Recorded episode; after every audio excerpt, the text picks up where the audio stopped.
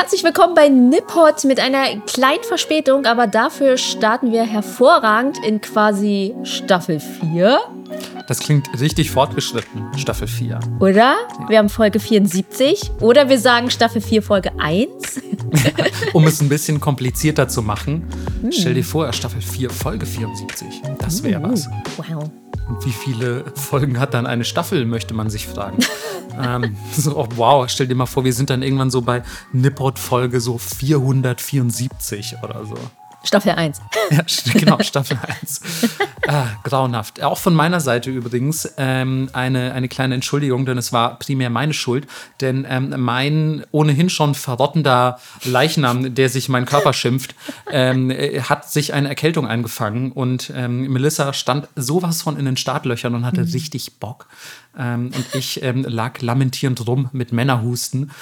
nee, war schon ich muss zu seiner Verteidigung sagen, er hat sich wirklich schlimm angehört. Also, ja, also es war nicht fake, glaube ich. Nee, es war auch nicht besonders angenehm. Und ich möchte noch mal kurz hier ins Mikro hinein lamentieren, weil ich hatte am Freitag und am Montag frei, verlängertes Wochenende und ich bin Donnerstagabend krank geworden. so, und ich war halt einfach die ganze Zeit krank. Also wirklich auch die freien Tage komplett wasted. Ähm, ich weiß, man kann sich die theoretisch zurückholen und so weiter. Aber wäre ich dann noch der ultimative Arbeitnehmer? So, keine Arbeitsstunde wird verschwendet? Kapitalismus Ichiban. Ja, ja wirklich. ähm, genau wie in, in Japan. Denn wir reden heute mal wieder über Japan. Mensch. Ähm, und ähm, wir reden heute über ein Thema, ähm, von dem auch viele Leute wahrscheinlich sofort denken würden: ah, hm, ja, Japan und China. Mhm. Oder? Absolut. So, die, das sind so die, ich will nicht sagen Ursprungsländer, aber die Epizentren des Tees. Ja. Der soll heute unser Thema sein. Und dieses Thema, ich weiß, wir sagen das sehr oft, ist unfassbar, ein bisschen schwierig, aber auch unfassbar breit. Es gibt so viel zu erzählen, dass wir dachten, ey, wir hatten lange keine Doppelfolge. Wir hatten sogar bisher nur eine einzige Doppelfolge und Absolut. zwar zum Thema Yakuza. Und da ich auch Tee liebe, äh, ja, gönnen wir uns mal eine Doppelfolge zum Anfang. Tatsächlich, genau. Das heißt, das hier ist Part 1 von ähm, Folge 1 von Staffel 4. Ich hoffe, ihr schreibt mit. Nein, aber das ist Part 1 der T-Folge. Und ähm, Melissa hat wirklich recht. Also es ist ein unfassbar umfangreiches Thema. Es ist eine Wissenschaft für sich, kann man, glaube ich, sagen. Mhm. Und ähm, deswegen werden wir uns heute wie immer natürlich mit der Historie unter anderem beschäftigen mhm. und ähm, mit ein paar Unterarten des Tees, mit ja zum Beispiel auch der Verarbeitung, wie das alles gemacht wird, wie Tee entsteht ähm, und in der zweiten Folge erst werden wir dann zu solchen Themen kommen, auf die ihr wahrscheinlich schon ähm, äh, ganz, ganz innig wartet, nämlich Teezeremonie beispielsweise, das Ritual um den Tee herum, das, was man vielleicht sogar noch mal ganz gesondert mit Japan in Verbindung bringen würde. Das heißt, darum wird es heute noch nicht gehen. Genau. Erst in Folge 2. Denn das, ich war am Anfang noch so, ey Melissa, jetzt komm, wir machen noch eh mal eineinhalb Stunden locker, lass das einfach noch mit reinnehmen. Mm. Und ähm, ja, dann ähm, haben wir gesehen, wie viel das ist, allein zum Thema äh, Teezeremonie. Ja. Ähm, und haben eindeutig gesagt, so, jo, das ist, eine, das ist eine Doppelfolge. Aber man kann auch nicht die Teezeremonie beleuchten, ohne davor die anderen Sachen gehört zu haben. Deswegen muss das leider sein. Und ihr müsst euch dann genau noch eine Folge gedulden, bis dann die Teezeremonie kommt, die tatsächlich auch ein Patreon-Wunsch war.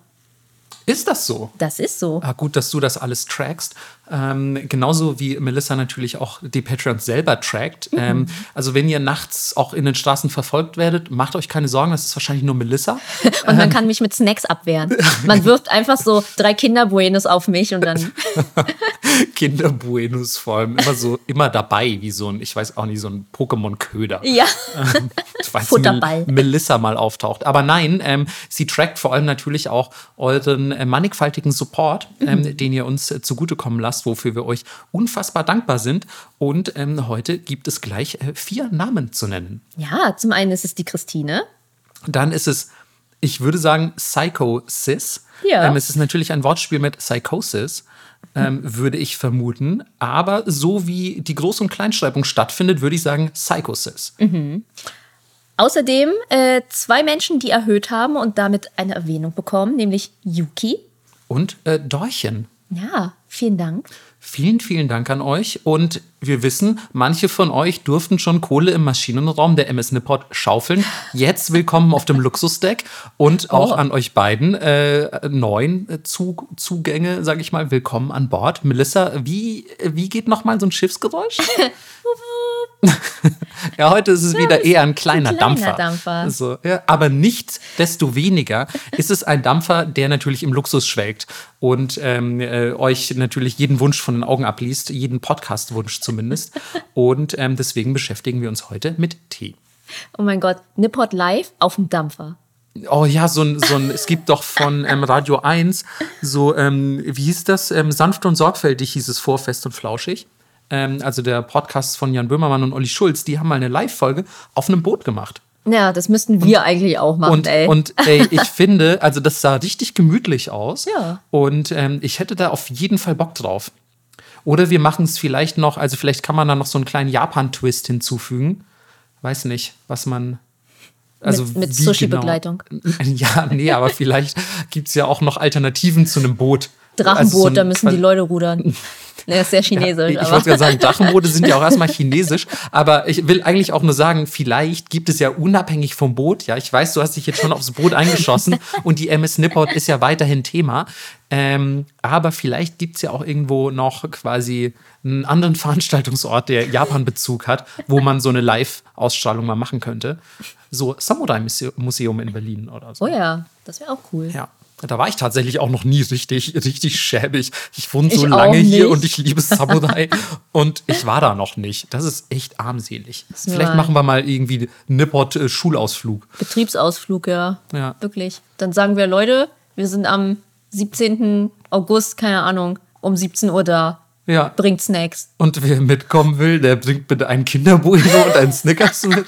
Und, und dann gehen wir ins Samurai-Museum und gehen nachher alle gemeinsam essen. Das wäre sehr süß. Ja, ist vielleicht besser als das Boot. Ganz ehrlich, als jemand, der tendenziell eher introvertiert ist, macht mir die Vorstellung, auf einem Boot eingeschlossen zu sein mit fremden Menschen ziemlich Angst. Eingeschlossen vor allem. Hey, ja, ich müsste ja dann ans Ufer schwimmen. Ich, das schaffe ich nicht. Ja, es kommt darauf an, wie weit man vom Ufer weg ist, aber Die Folge findet auf dem Boot statt, aber das Boot bewegt sich nicht.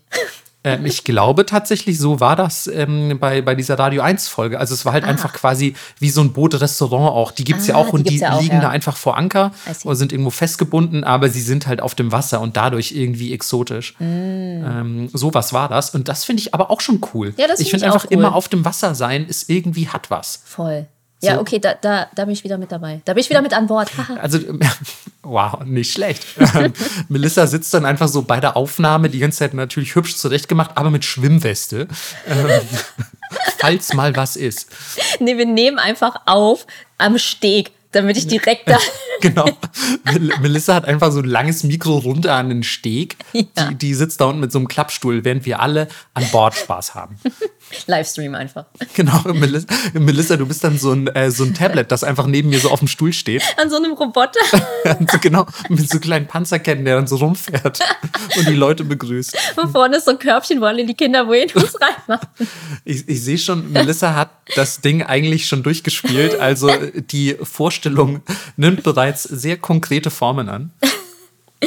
Aber bevor wir, bevor wir tatsächlich aufs Boot steigen, Melissa, lass doch la, mal lieber über Tee vielleicht ein bisschen sprechen, oder? Ey, voll. Wir haben sehr viel aufgeschrieben.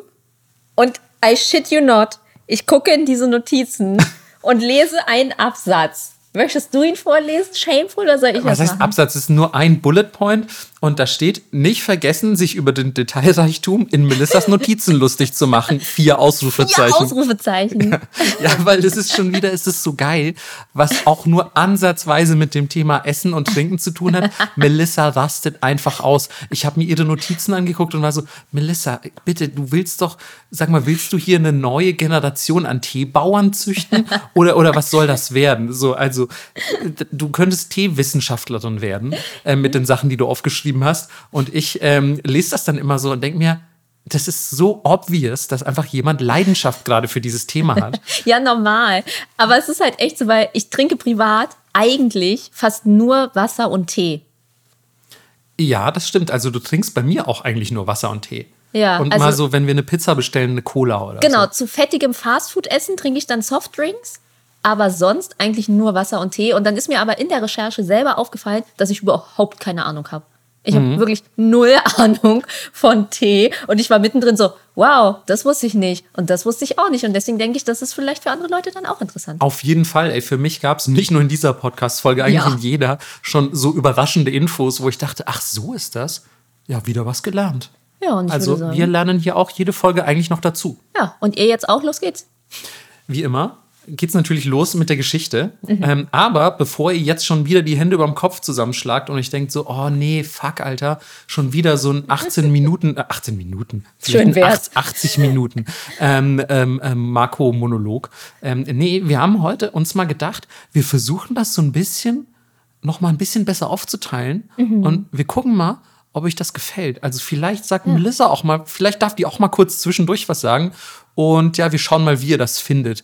Ähm, also ich bin noch nicht überzeugt. Ach, nein, nein, Quatsch. Ähm, aber wir teilen das heute ein bisschen besser auf, ähm, damit ähm, ja, damit vielleicht kann man sagen, ähm, nicht unbedingt das Gefühl zweier Monologe, sondern das eines Dialogs entsteht. Oder ist das schon zu viel gesagt? Das ist, glaube ich, schon ein ne? bisschen zu viel ein Dialog, aber naja, wir schauen mal, ob sich das angenehmer hört als sonst. Ja, auf jeden Fall. Ich würde ja auch sagen, wir führen ja trotzdem einen Dialog miteinander. Führen Ja. wir ja jetzt gerade auch. Voll. Also ihr seht uns ja nicht, aber manchmal, gerade wenn die eine Person was Lustiges gesagt hat, dann guckt man sich so an und ist so, jetzt sag doch mal, dass es lustig war. Ja, ja, also es gibt, es gibt hier sehr viele nonverbale Signale, die, Ja. ähm, die ausgetauscht werden. Ähm, wir halten immer Schilder hoch, auf denen Beleidigungen stehen, nämlich. Sollten wir irgendwann ein Videopodcast werden. Ja. Hä, wieso? Wenn wir ein Videopodcast werden, dann können wir uns auch einfach vorlaufen, dann kann man einfach die Köpfe einschlagen. Nächste, ja, ist ja bald wieder soweit in zwei Folgen, glaube ich, dass wir ein Video machen. Deswegen. Ja. Genau, also die, die nächste Folge wird noch Teezeremonie und danach Ja. gibt es wieder ein Video.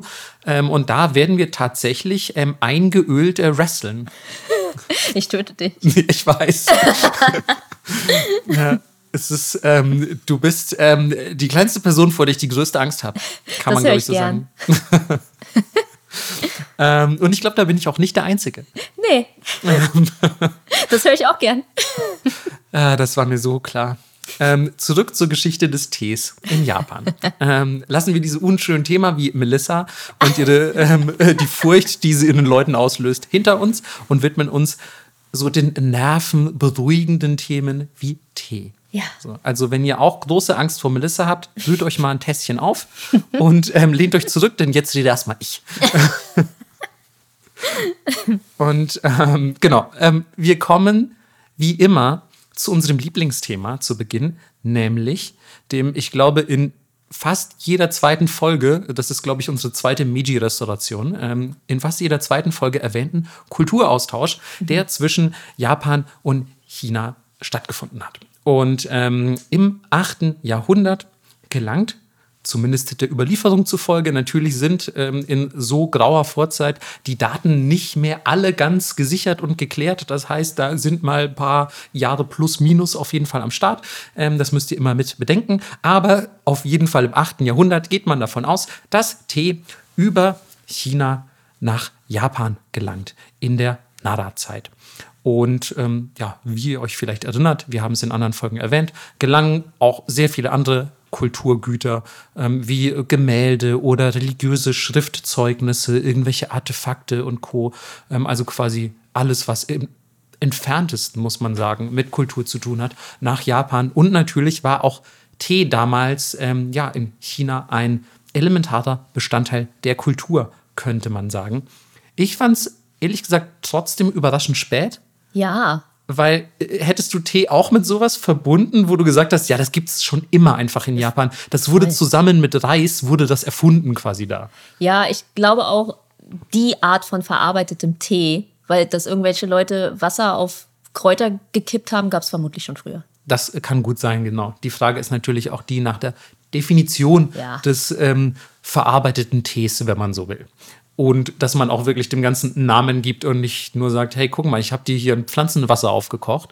Ähm, trink doch mal einen Schluck, tut ganz gut.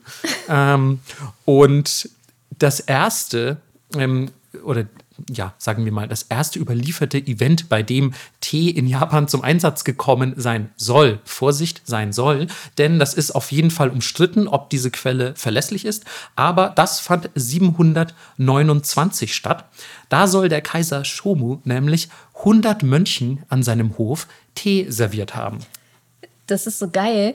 Das sind immer so ein bisschen auch Fantasiezahlen, ne? Der war bestimmt so, ich will 100. Ja. Ich will nicht 87, ich will nicht 102, ich will jetzt hier 100 Mönche stehen haben. Mit, mit Tee ähm, irgendwie bekochen. Genau, und ja. dann so, ja, aber am Hof haben wir nur 27. Ja, müssen die anderen jetzt irgendwo herkommen. Ja, es ist auf, auf jeden Fall, scheint das ein großes Event gewesen zu sein, würde ich mal sagen. Aber ähm, es ist, wie gesagt, unklar, ob das wirklich stattgefunden hat. Ähm, könnte natürlich auch äh, reine Tee-Propagandageschichte sein. ähm, Tatsache ist auf jeden Fall, dass ähm, Mönche im weiteren Verlauf dieser Geschichte noch eine wichtige Rolle spielen werden. Das könnt ihr euch schon mal merken. Ähm, wir gehen mal ein paar Jahre weiter ins Jahr 804, nämlich in die Heian-Zeit. Ähm, da hätte ich noch die Frage, Melissa, wann genau hat eigentlich die Herrenzeit nochmal angefangen? Ähm, es ist dreistellig. Ja, es ist dreistellig. ähm, wir hatten es nämlich gerade, bevor wir angefangen haben aufzunehmen, hatten wir es so davon so, ey, wir sollten mal ein Quiz machen, irgendwie, wo wir darauf geprüft werden, was wir alles schon vergessen haben Ja. aus unseren eigenen Folgen. Das ist dann, äh, wenn, wenn wir auf der MS Nippot live gehen, dann machen wir das mit allen. Ja, und ähm, wer nichts weiß, wird sofort Kiel geholt. Ja, das ist nämlich ein Piratenschiff, die MS Nippot. Das haben wir übrigens euch die ganze Zeit verschwiegen. Ja. Aber ja, wir sind tatsächlich Piraten. Vielleicht gibt es ja dann noch was zu gewinnen. Wenn jemand mehr Punkte hat als wir, gewinnt, gewinnt die Person das. Ähm, genau, äh, die eigene Freiheit zurück. ähm, mal gucken. Ähm, ja, die Herrenzeit hat auf jeden Fall 794 begonnen, Melissa. Ähm, das nur so am Rande. Ah ja. Du brauchst ich. nicht in die Notizen zu gucken, das steht da nicht. Verdammt. Ja, jetzt hast du es ja auch schon gesagt. Ich so. Ja. ähm, auf jeden Fall ähm, reisen in der Herrenzeit im Jahre 804 zwei Mönche namens Kukai und Saicho nach China, um dort natürlich Kultur zu akquirieren. Ähm, unter anderem natürlich ähm, religiöse Kultur, denn wir wissen, ähm, der Buddhismus ist ähm, ja ein ein wichtiger Faktor in der japanischen Religionsgeschichte. Und ähm, dort trinkt der Mönch Kukai ähm, wahrscheinlich zum ersten Mal in seinem Leben Tee und findet es mega geil. Und denkt sich, das ist ja wohl einfach äh, die Coke Zero des, äh, de- der, der Herrenzeit. Das ist ja wohl richtig, richtig geil. Äh, das ist ja fast so gut wie Dr. Pepper, hat Kukai gesagt. Und er bringt ähm, zwei Jahre später, als er im Jahr 806 nach Japan zurückkehrt, bringt er Tee mit. Und er bringt nicht nur getrockneten Tee mit, quasi ready to drink, sondern er bringt auch Samen mit, die dort in Japan eingepflanzt werden können. Und es ist nicht ganz überliefert, ob er wirklich der Erste war, der dann tatsächlich in Japan auch Teepflanzen angepflanzt hat, aber es ist natürlich nicht ganz unwahrscheinlich. Die erste wirklich verlässliche Quelle bezüglich Tee haben wir im Jahr 815. Dort serviert nämlich ein buddhistischer Mönch dem Kaiser Saga ähm, einen ersten Tee. Und auch der ist, ähnlich wie Kukai, mega begeistert und denkt sich so, das ist ja wohl ich würde sogar sagen, das ist die Dr. Pepper unserer Zeit. Und, ähm, und er lässt daraufhin tatsächlich die ersten äh, Teeplantagen in der Nähe des Hofes richten. Und ähm, das waren, ich glaube, insgesamt fünf Teeplantagen. Und ähm, er war insgesamt auch, also Saga, der, der Kaiser Saga, war ein ähm, sehr großer äh, Fan chinesischer Kultur, insgesamt, könnte man sagen. Ähm, er hat vor allem Schriftstücke aus ähm, China auch gesammelt, vor allem Poesie. Und da war ihm die Poesie besonders heilig, die von Tee handelte. Also er war wirklich ein großer Tee-Fan. Und es wird aber noch besser, denn der Kaiser hat auch seine eigenen Gedichte äh, geschrieben, die sehr oft auch von Tee handelten. Kann man die noch irgendwo lesen? Das ist eine gute Frage. Ich bin mir aber ziemlich sicher, dass die irgendwo Stimmt, lesbar oder? sind. Ich finde es auf jeden Fall super, dass der einfach damals einfach, ja quasi Tee-Fanfiction geschrieben hat. Du so, ich liebe Snickers so sehr. Hier sind meine 300 Snickers Haiku. genau. Das, äh, so ungefähr könnte das passieren. Ähm, ich äh, gebe euch Bescheid, wenn der erste Band raus ist. Also es wird wahrscheinlich so eine, so eine längere Geschichte, eine, eine, längere Reihe.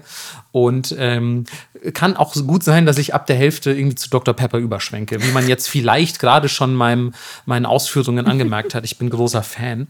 Ähm, unabhängig davon, vor allem unabhängig von der Begeisterung des Kaisers, war Tee zur damaligen Zeit eigentlich sehr wenig verbreitet. Tee war natürlich trotz allem super, super selten. Also ihr müsst euch ja vorstellen, dass das, äh, klar, in fünf Plantagen um den Kaiserhof irgendwo angebaut wurde und vielleicht mal aus China importiert. Das heißt, wenn ihr einfacher japanischer Bauer auf dem Land wart, da hattet ihr wahrscheinlich noch nicht mal eine Ahnung, was Tee überhaupt sein könnte. Das heißt, Tee insgesamt war meistens ähm, Teil religiöser Praktiken für Mönche oder wurde natürlich unter Adeligen getrunken, die das Geld und vielleicht auch die Connections nach China hatten. Des Weiteren muss hinzugefügt werden, dass die damalige Art des Tees nicht ganz so das ist, was ihr euch vielleicht heute unter Tee vorstellen würdet. Das heißt, es war nicht einfach ein Beutelchen Earl Grey, was man in die Tasse hält und dann hat man geilen Tee, sondern es war sogenannter Dancha, das sind ja getrocknete, in Blockform gepresste Teeblätter, die eigentlich, ja, also erstmal gar nicht nach Tee aussehen. Und davon werden dann ähm, kleine Stücke abgebrochen und entweder direkt ins Wasser gegeben oder vielleicht noch zu einem Pulver zermahlen und dann ins Wasser gegeben. Und dann hat man Tee daraus. Das ist natürlich ganz praktisch für die Haltbarmachung und natürlich auch für die Lagerung. Ähm, dann muss man keine einzelnen Blätter lagern, sondern kann einfach wie so, ja, so Teescheiben quasi aufbewahren. Und leider muss man aber dazu sagen, dass ähm, nach dem Tod des Kaisers Saga, also der China-Fan, ähm, der ganze China- und Tee-Hype erstmal so ein bisschen in Japan zum Erliegen kommt. Und ein bisschen ist vielleicht sogar untertrieben, denn das waren circa drei Jahrhunderte, wo dann Tee erstmal okay. so ein bisschen vor sich hin stagnierte. Was ich auch wieder überraschend fand, weil man eben hey. denkt, so, boah, Japan, ultimative Teenation. Aber ja, zur damaligen Zeit erstmal noch relativ unbekannt in Anführungszeichen oder primär medizinisch irgendwie mhm. im Gebrauch, dass man einfach sagt, ja, trink das mal. Kennst du äh, Berlin Ausländer-Memes und so, wo dann immer darauf angespielt wird, dass deutsche Ärzte bei allem Tee empfehlen? Ja. Ich glaube, so muss man sich damals auch in Japan ein bisschen vorstellen. Ja, aber es ist ja nicht ganz falsch. Also er hat auf jeden Fall heilende Wirkung und ähm, also nicht bei allem natürlich. Nee, also wenn du ein gebrochenes nicht. Bein hast, hilft den Tee erstmal sehr wenig. Aber also es ist ja auch kein Hokuspokus. Wenn du dich überfressen hast und einen Minztee trinkst, dann lösen die Bitterstoffe halt die Fette im Magen. Äh, aber ne? das stimmt natürlich, aber ich kann euch nur empfehlen, ähm, euch nicht zu überfressen, weil dann müsst ihr auch keinen Minztee trinken, was wahrscheinlich das widerlichste Getränk ist auf der Welt. Was? Ich hasse Minztee so krass. ähm, Alle haben aus dem Kindergarten dieses Minztee-Trauma. Cool, meinst du es aus der Grundschule? Weil wir wurden tatsächlich gezwungen, eine riesige Tasse Minztee ja. jeden Tag vor der Schulpause zu trinken. Und jetzt kommt es aber noch besser, wer die Tasse nicht aufgeschafft hat, der durfte auch nicht in die Pause. Der saß bis zum Ende der Pause im Klassenzimmer und durfte nicht raus. So verrückt. Und es gab, es gab tatsächlich Tage, an denen saß ich allein mit einer riesigen Tasse Minztee im Klassenzimmer, weil ich es einfach nicht gepackt habe, diese Tasse leer zu trinken, weil ich den Geschmack schon als Kind nicht mochte. Das finde ich wirklich, was sind das für bescheuerte Erziehungsmethoden? Ich, ich weiß es nicht, ich weiß es nicht, aber ich glaube, ich habe die Story auch vielleicht schon mal erzählt hier im Podcast. Nicht, dass ich euch jetzt langweile, aber Minztee ist echt was, womit du mich schwer traumatisieren kannst, ja. Auf jeden Fall. Allein der Geruch löst bei mir so, also als hätte man sich mal daran irgendwie so, weißt du, so übersoffen, so wenn man mhm. Alkohol trinkt und jetzt irgendwie kein Whisky mehr riechen kann oder ja. so. Ähm, und so ist es bei mir mit Minztee. Einfach PTSD, Minztee. Wirklich. Da läuft sofort äh, Fortunate Sun und ich sehe die Helikopter vor meinem Auge. Ähm, aber zurück zum leckeren Tee, denn in Japan habe ich sehr gute Teeerfahrungen gemacht. Oh ja. ähm, da gibt es wirklich ganz, ganz ausgezeichnete äh, ja, Getränke äh, in, äh, in Teeform. Und ähm, jetzt fragt ihr euch aber, ja, wie ist denn dann Tee eigentlich so mega beliebt in Japan geworden, wenn irgendwie der China- und Tee-Hype zum Erliegen kam und keiner sich mehr um dieses Getränk gekümmert hat? Doch, das hat jemand gemacht, keine Sorge, und zwar ein Zen-Mönch namens Esai. Und Esai hat 1191 aus China Teesamen mitgebracht und der pflanzt die an, nämlich in Hirado und in den Bergen von Kyushu. Und außerdem gibt auch Esai ähm, solche Pflanzensamen an Myoe, ähm, den Abt des Kosanji in Kyoto, also ein, ähm, ein Tempel in Kyoto. Und ähm, dieser Myoe, der pflanzt auch die Samen an. Und zwar in Togano und Uji. Und ihr denkt euch jetzt, boah, voll viele Namen, ich komme gar nicht mehr mit. Wer ist jetzt eine Person, wer ist eine Stadt, wer ist ein Berg? Ähm, visit einfach. 1191 kam ein teebegeisterter Zen-Mönch aus China zurück und hat Samen mitgebracht und hat die auch noch an ein paar Kumpels verteilt. Und die Kumpels haben die auch angepflanzt. Und ähm, unter anderem sind die Orte Trogano und Uji sehr wichtig. Denn Uji wird eigentlich so das erste große Teezentrum Japans und ist auch bis heute in der Teekultur Japans ein sehr wichtiger Ort. Und ähm, 1211, sage ich jetzt, aber so sagt man Zahlen gar nicht. Also ich sag mal im Jahre 1211. Aber das ähm, ist auch seltsam. Ja, wie würdest du sagen, 1211? 1211? Ganz ehrlich, bei mir gibt es auch 1100 bla bla bla ja. als Zahl und ich war kurz so, Moment, wie spreche ich das jetzt aus? ja, aber du bist ja auch äh, so Zahlenkombinationen wie 46.000 Millionen sehr zugetan. Absolut. Deswegen. Ich, ich, mag einfach, wenn es extravagant klingt.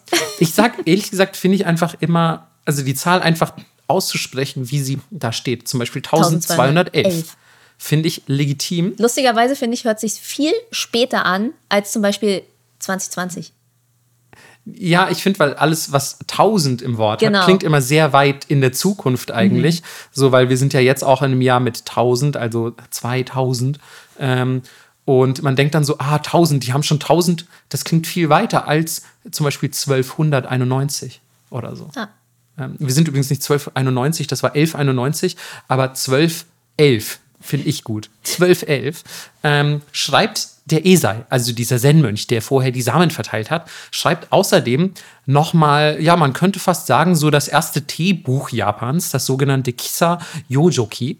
Und ähm, wenn man das so ein bisschen übersetzt, ähm, könnte man sagen, Tee trinken und Leben verlängern.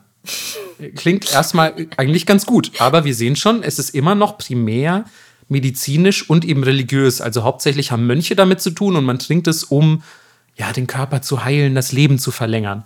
Und äh, dieses Kisa Yodoki ist quasi ein Manifest über die ja, Vorteile des Teetrinkens. Wir hatten Bitte? Es ist fast so gut wie unser Manifest.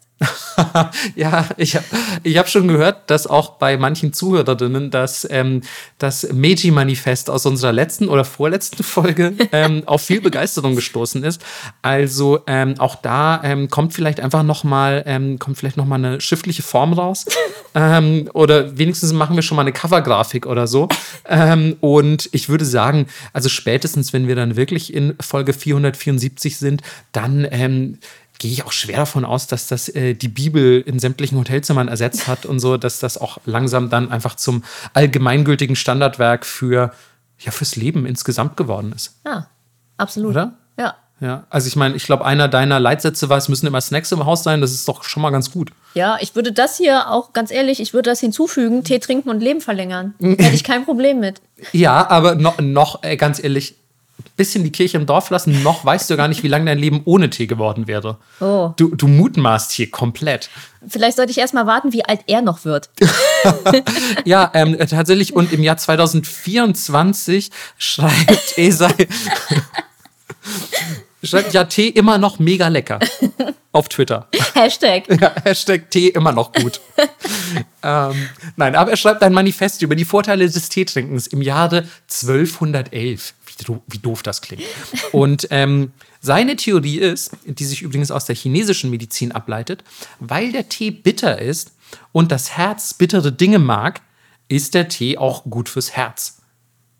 Und das liegt daran, dass in der traditionellen chinesischen Medizin, zumindest habe ich es so gelesen, ich muss dazu sagen, ich weiß wenig über die traditionelle chinesische Medizin, aber man sagt, ähm, dass das ähm, äh, dort so aufgeteilt sei, dass fünf Organen ähm, auch gewisse Geschmacksrichtungen sogar zugeordnet werden. Äh, sagen wir mal, ich weiß jetzt wirklich nur vom Herz, dass, dass die Geschmacksrichtung bitter hat. Ähm, und sagen wir mal, dann hat die Niere noch süß und keine Ahnung, der Magen hat irgendwie, keine Ahnung, Huba Buba. Und ähm, also ich bin mir nicht ganz sicher, wie es abläuft, aber Tatsache ist auf jeden Fall, dass er diese Connection aus der traditionellen chinesischen Medizin gezogen hat. Und ähm, da liegt er jetzt auch erstmal nicht ganz falsch. Den Tee gilt, glaube ich, allgemeinhin als relativ äh, bekömmlich. Und ähm, was auch dazu gesagt werden muss, das ist ja für die damalige Zeit nicht ganz unerheblich, dass in diesem Buch auch erste Anbaupraktiken ähm, oder ähm, Verarbeitungs, ähm, ja, Herangehensweisen erklärt werden, um den Leuten, die eben von Tee noch überhaupt keine Ahnung zu haben, einfach mal ein bisschen zu sagen, ey, was ist denn das überhaupt für ein Kram, mit dem ihr hier zu tun habt? Außerdem ist der gute Esai auch ja, man könnte sagen, verantwortlich für die Beliebtheit des Tees unter äh, der Samurai-Klasse. Denn ähm, im Jahre 1214 oder 1214 äh, gibt Esai dem Shogun Minamoto no Sanetomo einen leckeren Tee zur Bekämpfung seines immensen Hangovers, nachdem der die ganze Nacht vorher Sake gesoffen hat. Das ist wirklich so überliefert. Der hat sich einfach komplett mit Sake abgeschossen und ähm, hat, dann, ähm, hat dann von Esa einen Tee bekommen, der wohl super gut gegen den Hangover geholfen hat. Ich möchte übrigens davon abraten. Ich habe tatsächlich in Japan mal bei einem Hangover ähm, Tee getrunken, weil ich auch dachte, es wird mir gut bekommen und musste mich sofort übergeben. also ich, ich weiß nicht, ob der vielleicht einfach geileren Tee hatte, aber bei mir hat das nicht funktioniert, deswegen es sei mit einer gewissen Warnung ausgesprochen. Ein schöner Kamillentee, wenn du echt krass Hangover bist, finde ich. Also was Leichtes. Jetzt hm. so ein bitterer grüner Tee, das geht nicht. Okay, ich hatte, ich hatte grünen Tee. Ja. Ähm, auch so auf nüchternen Magen, I don't know. Ja, nach na ja, was, ich glaube, ich hatte irgendwie einen Gyudon auch gegessen.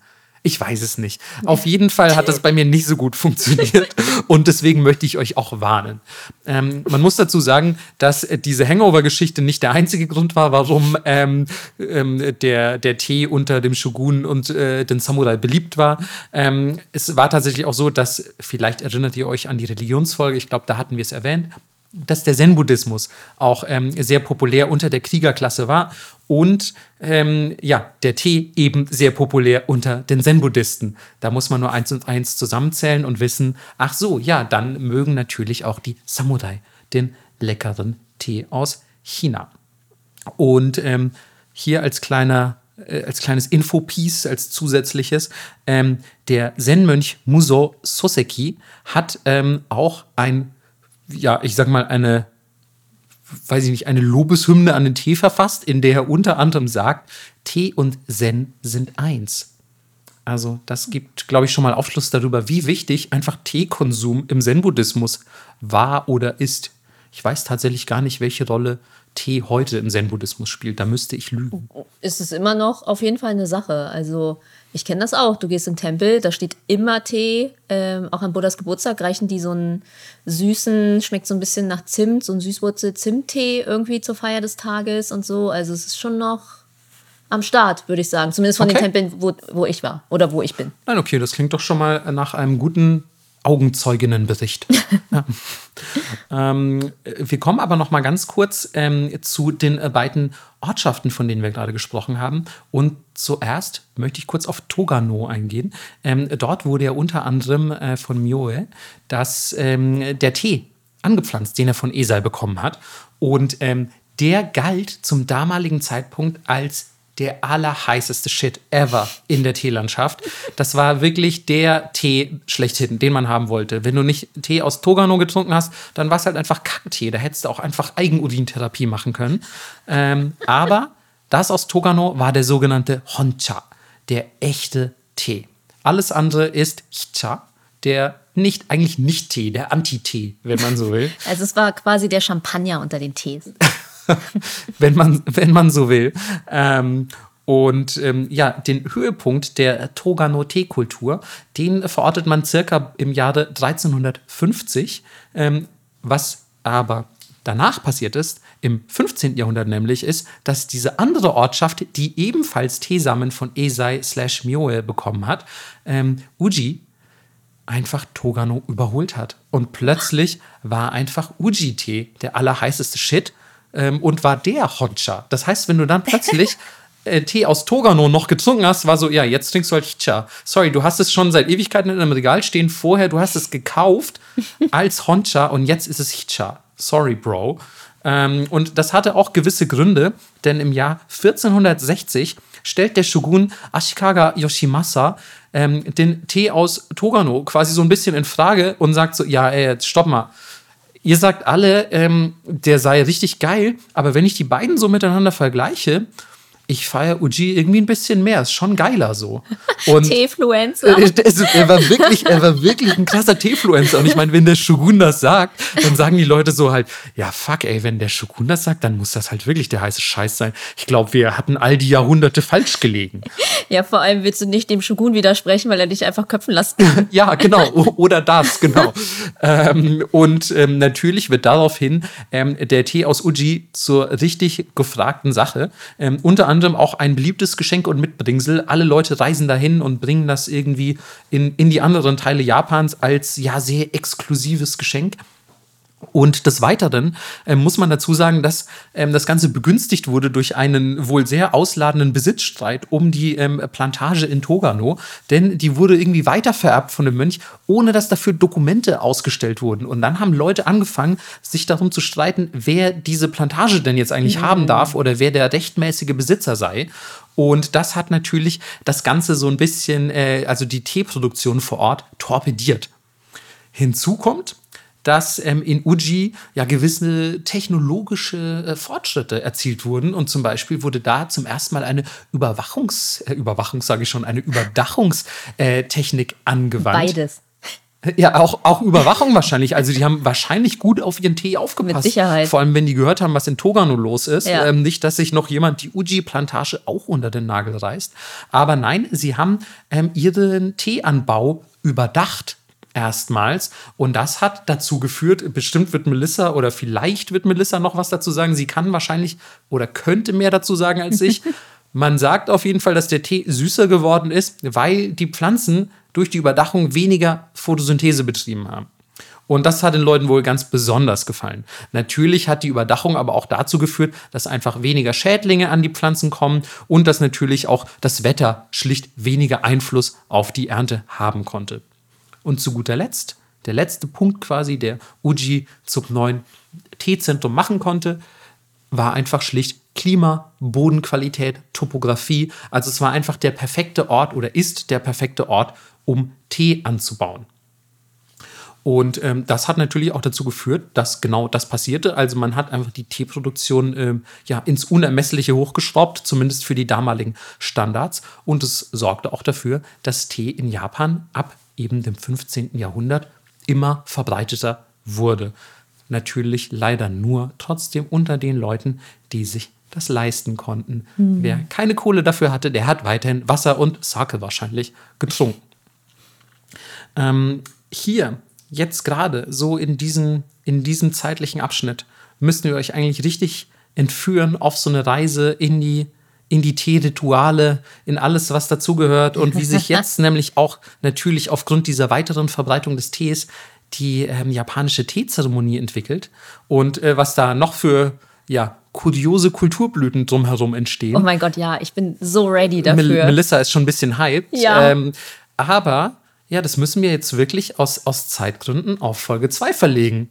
Deswegen ähm, wisset, ähm, das ist jetzt auf jeden Fall die Zeit, in der diese Dinge entstehen. Mhm. Und wie genau das vonstatten geht und wie genau das auch aussieht, viele Leute können sich unter so einer Teezeremonie ja vielleicht gar nichts vorstellen. Das erfahrt ihr in der nächsten Folge von Nippot.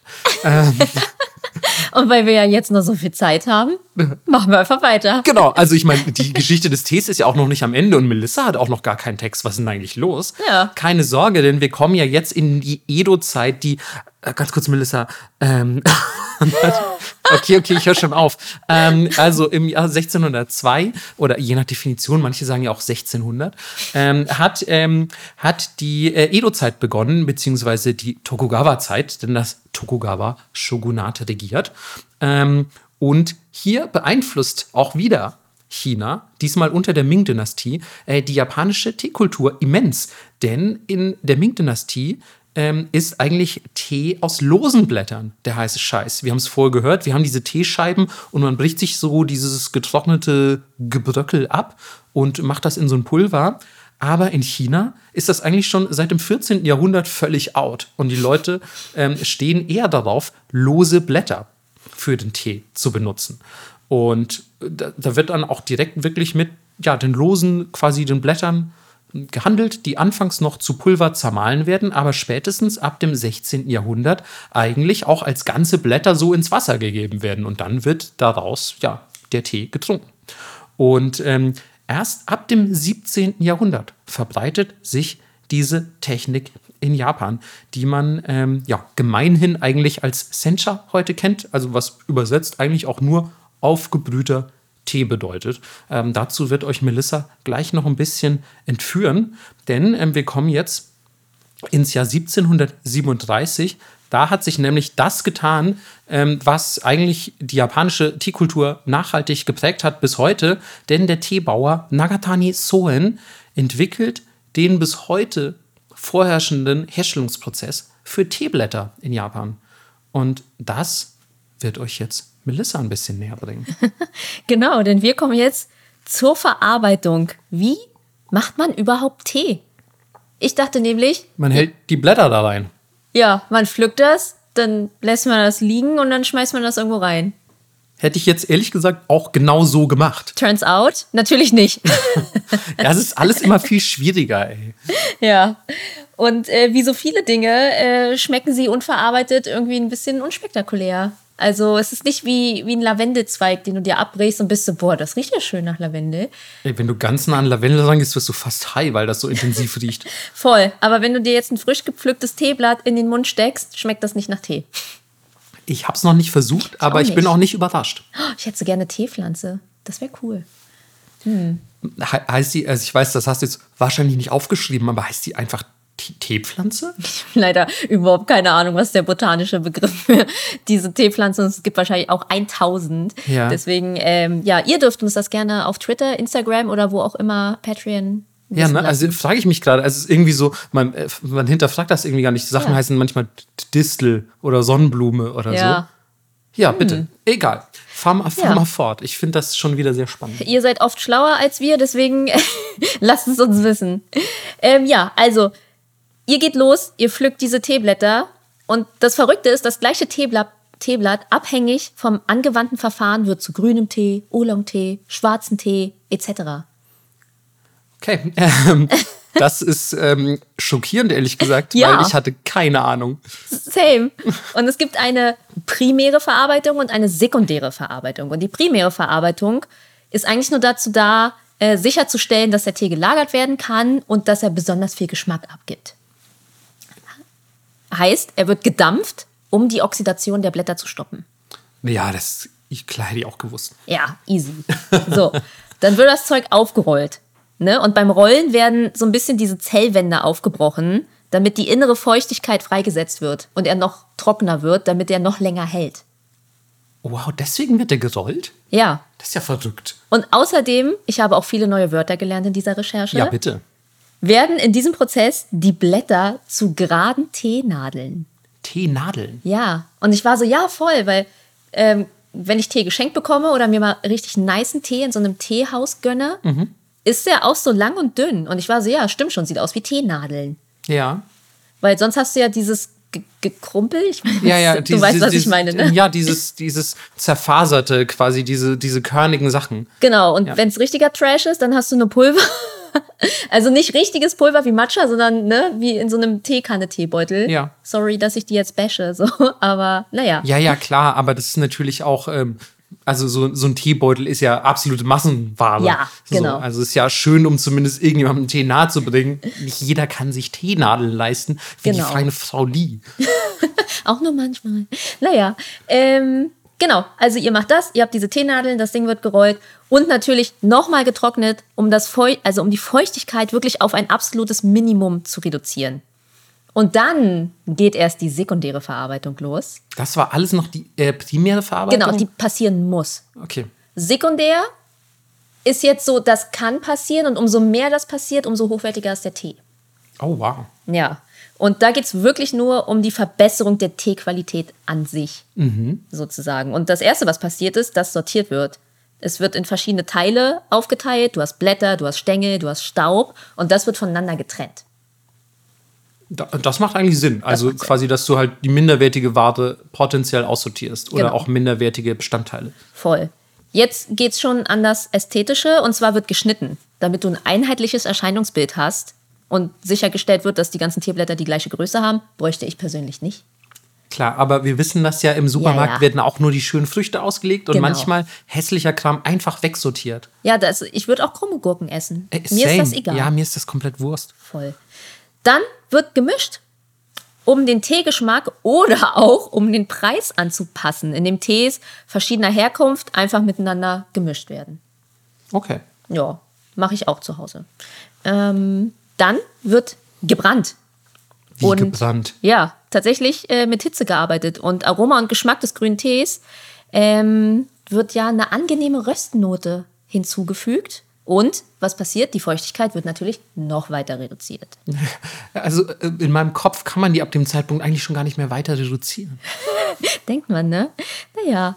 Wie gesagt, der Tee kann ähm, nach der primären Verarbeitung aber schon bedenkenlos getrunken werden. Aber wir befinden uns ja in Japan und da gibt es wirklich fast immer noch die sekundäre Verarbeitung dazu, weil der allgemeine Qualitätsstandard von Tees in Japan sehr hoch ist. Ja. Und die Teeverarbeitung hat sich natürlich mega krass modernisiert. Ähm, jetzt gibt es Teefabriken, ist ja klar. Aber vor 100 Jahren ist das alles noch per Hand passiert. Es gab einen traditionellen Teerolltisch. Und den Namen liest euch Marco vor, weil er das viel schöner macht. Heuro. Ja. Also ei- eigentlich kein besonders schweres Wort, Melissa. Du hast hier, du hast hier gefühlt ganze japanische Sätze schon ganz wundervoll vorgelesen. Du musst gar nicht immer so bescheiden tun. Naja. Die Leute freuen sich auch immer, wenn du Japanisch redest. Ähm, Ich habe noch nie gehört, dass sich irgendjemand darüber freut, wenn ich Japanisch rede. ja, da werden die Twitter-DMs jetzt glühen. Ja. Phishing for Compliments heißt Ja. das. Nee, ne, nein, Mann, aber äh, du lügst einfach. Ich, ich, ich sabotiere einfach oder ich lasse einfach deine Lügen auffliegen. ähm, aber ja, bitte erzähl mal was ein bisschen über Teerolltische und so ein Kram. So, Fakten auf dem Tisch jetzt hier. Ähm, der hat eine feste Oberfläche. Fakten auf dem Euro jetzt hier. Äh, dieser Tisch hat eine sehr feste Oberfläche, auf der sich eine Schicht japanischen Papiers befindet. Und diese Papierschicht wurde mit Kaki-Pflaumensaft behandelt, weil dadurch das Papier elastisch, aber auch strapazierfähig wird. Okay, wow. Und ich denke mir immer, wie zum Teufel kommen die darauf, dass es ausgerechnet eine Kaki sein musste? Ich glaube ganz ehrlich, dass es, das kann doch nur äh, experimentieren gewesen sein. Ja klar. Also man hat halt irgendwie vielleicht auch in einem anderen Anwendungsbereich schon mal versucht, was in die Richtung Mhm. zu machen. Oder Und- so Penicillin-mäßig. Ich, ich habe es stehen lassen, keine Ahnung. Ja, wirklich. Also Ja. äh, weiß ich nicht. Ich habe da irgendwie einen ganzen Eimer Früchte drauf ausgeschüttet und dann habe ich gemerkt, das Papier ist mega strapazierfähig geworden. Ja. Naja, also oben habt ihr diesen Tisch mit Papier drauf und dann hat er noch einen Bereich für heiße Kohle, um die Oberfläche auf Körpertemperatur zu halten. Okay. Das konnten die damals schon regulieren und diese geringe Hitze hilft beim Rollprozess des Tees. Also er muss ja langsam getrocknet werden. Ihr könnt ihn ja nicht direkt anzünden oder in den Trockner werfen. Das Problem an dieser Methode ist, es ist natürlich mega uneffizient. Vier Kilo Tee dauern fünf bis sechs Stunden und man benötigt für diesen Prozess zwei bis drei Teebauern, die das machen. Oder Bäuerinnen. Ähm, ja, und ein Teefabrikmanager heute macht das natürlich alles gar nicht mehr. Das ist alles maschinell aufbereitet. Der macht eigentlich nur Reinigungs- und Wartungsarbeiten. Aber es gibt tatsächlich noch Vereine, die traditionell Tee rollen, wie damals im alten Edo oder in der Meiji-Zeit. Das ist ähm, ehrlich gesagt, also erstmal klingt das super interessant alles, weil ich hatte überhaupt keine Ahnung, was damit Ja, ich auch nicht. Und es klingt aber auch alles super teuer. Ja. Also es klingt so, wenn der Tee so gemacht wird, wie du es Ja. gerade beschrieben hast, klingt der super lecker und super teuer.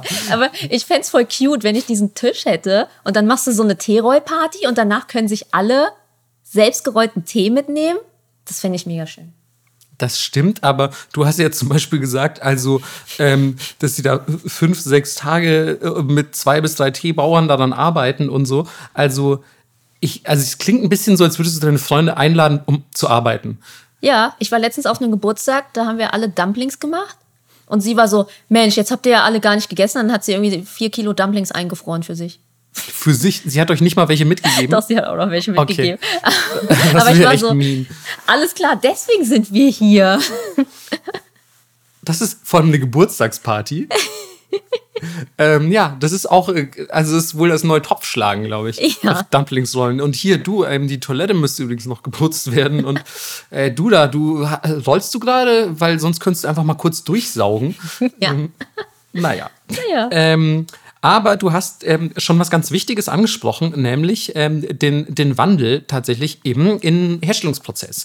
Denn ähm, ja, einst im alten Edo handgerollt, aber ähm, heute der, der Teefabrikmanager, der lehnt sich zurück in seinem äh, von, von, von Bluttee bezahltem ähm, ähm, Ledersessel, lehnt er sich zurück und lässt die Maschinen arbeiten. Und das ist eine Entwicklung, die ja eben am Ende ähm, des äh, Tokugawa-Shogunats, beziehungsweise mit der Meiji-Restauration. da haben wir sie wieder. Wir bräuchten eigentlich so ein Airhorn für die Meiji-Restauration ähm, äh, einsetzte, denn wir wissen, kultureller Austausch, Öffnung Japans, Einführung ähm, westlicher Technologien, Industrialisierung, all das hat stattgefunden im 19. Jahrhundert in Japan. Und genau das ist dann natürlich auch passiert. Das heißt, man ist weiterhin bei dieser Anbautechnik von Nagatani Soen, aber ja, in der Meiji-Zeit wird das Ganze eben teilweise zumindest schon von ähm, Maschinen oder ja, Semi-Maschinen übernommen. Vor allem, wenn es ums Trocknen, Rollen oder Dämpfen ging. Das bedeutet natürlich auch, wie immer in der Industrialisierung, dass die Quantität einfach mega krass steigt. Also man kann jetzt viel mehr Tee produzieren, als das früher der Fall war. Und ähm, dass natürlich auch manche Leute, die vorher vielleicht irgendwie ein richtig krasses Skillset gebraucht hätten, jetzt nur noch an einem Hebel ziehen müssen, um irgendwie eine Teewundermaschine, den Tee, den Teemeister 5000 anzuschmeißen. Wer weiß, wie das Ding hieß. ähm, und ähm, ja, genau, also das heißt, es kommen auch Leute dazu, in der Teeproduktion zu arbeiten, die vielleicht gar nicht das nötige Skillset gehabt hätten oder vorher nichts damit zu tun hatten. Und das heißt natürlich auch, dass Leute plötzlich da arbeiten können ähm, und diese ja, Quantität weiter steigern. Das heißt, überall war plötzlich Tee in der Meiji-Zeit. Und ähm, wenn wir noch ein bisschen weitergehen, jetzt werfen wir mal einen Blick auf heute, müsst ihr euch das natürlich nochmal irgendwie, ich klar, das ist irgendwie das Kernelement der Industrialisierung und der Modernisierung der Gesellschaft, aber ihr müsst euch das Ganze natürlich nochmal viel fortgeschrittener vorstellen, denn irgendwann kommen ja auch solche Dinge wie Computer mit ins Spiel, irgendwelche Sensoren, Mikrochips und so weiter, was heutzutage alles in der Teeproduktion gang und gäbe eben ist die dazu führen, dass neben der Quantität aber auch die Qualität steigen kann, weil eben, weiß ich nicht, minderwertige Teeblätter sofort aussortiert werden. Vom Teemeister 6000 jetzt. Und ähm, ja, wie das eben läuft, da bin ich tatsächlich nicht ganz drin. Ich habe mich nicht genau mit den Patenten für irgendwelche Teeherstellungsmaschinen auseinandergesetzt. Es tut mir leid, es tut mir leid. Ich schäme mich ja auch. Ähm, jedenfalls sorgt diese gestiegene Quantität und Qualität dafür, dass auch der Export, den Japan betreibt, immens steigt. Wenn man das mal vergleicht, ähm, 2001 wurden, jetzt darf man wieder 1000 sagen, by the way, ähm, 2001 wurden 600 Tonnen Tee exportiert, was schon relativ viel ist. Wir müssen ja bedenken, das sind leichte Blätter. Das heißt, 600 Tonnen Tee sind schon relativ viel. Letztes Jahr waren es mehr als 6000 Tonnen Tee. Was? Also es hat sich einfach verzehnfacht. Und einfach 6000 Tonnen von was, was so leicht ist wie Tee, finde ich mega krass irgendwie. Dass sie das liefern können überhaupt. Schon, ne? Finde ich verrückt.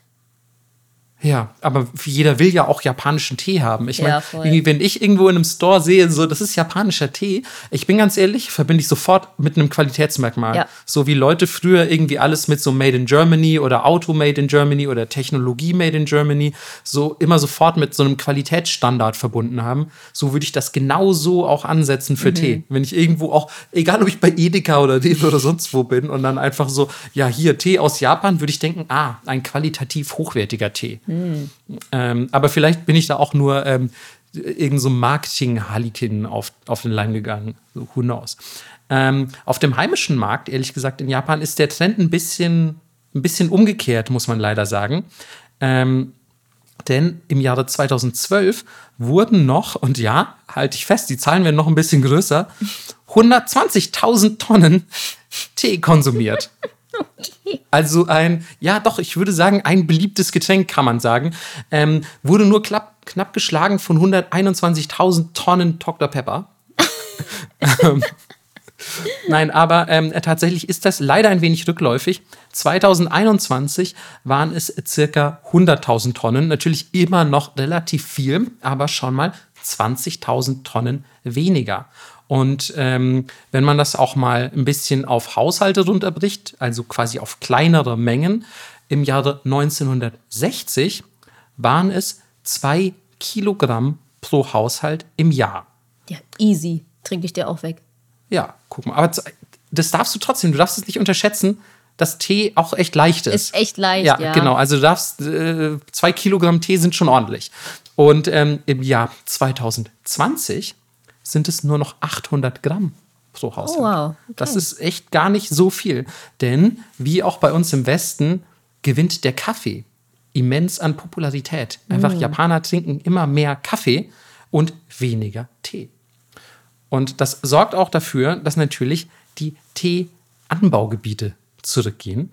Ähm, und zwar 1980 ja, ich weiß, es sind jetzt super viele Zahlen, aber ich finde das auch manchmal ganz interessant, ja. so ein bisschen Statistiken zu vergleichen. Ähm, denn 1980 waren es ähm, 61.000 Hektar Teeanbaugebiet in Japan. 2021 nur noch 39.000. Also ja, mit viel gutem Willen kann man fast sagen halbiert.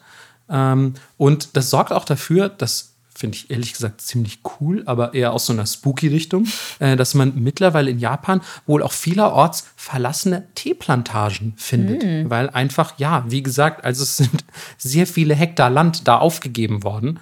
Und ähm, ja, vor allem in Shizuoka soll es zum Beispiel viele aufgegebene Teeplantagen geben. Also falls man sowas mal irgendwie, weiß ich nicht, in Richtung Urban oder auch nicht ganz so Urban Exploring machen will. Ja und da gibt es bestimmt auch die ein oder andere Geistergeschichte zu solchen, ah. zu solchen Locations, könnte ich mir vorstellen. Ja. Tee-Yokai, die in den Feldern rumhängen und so. Klar. Und nachts spuken. Die machen Löcher in deine Teebeutel.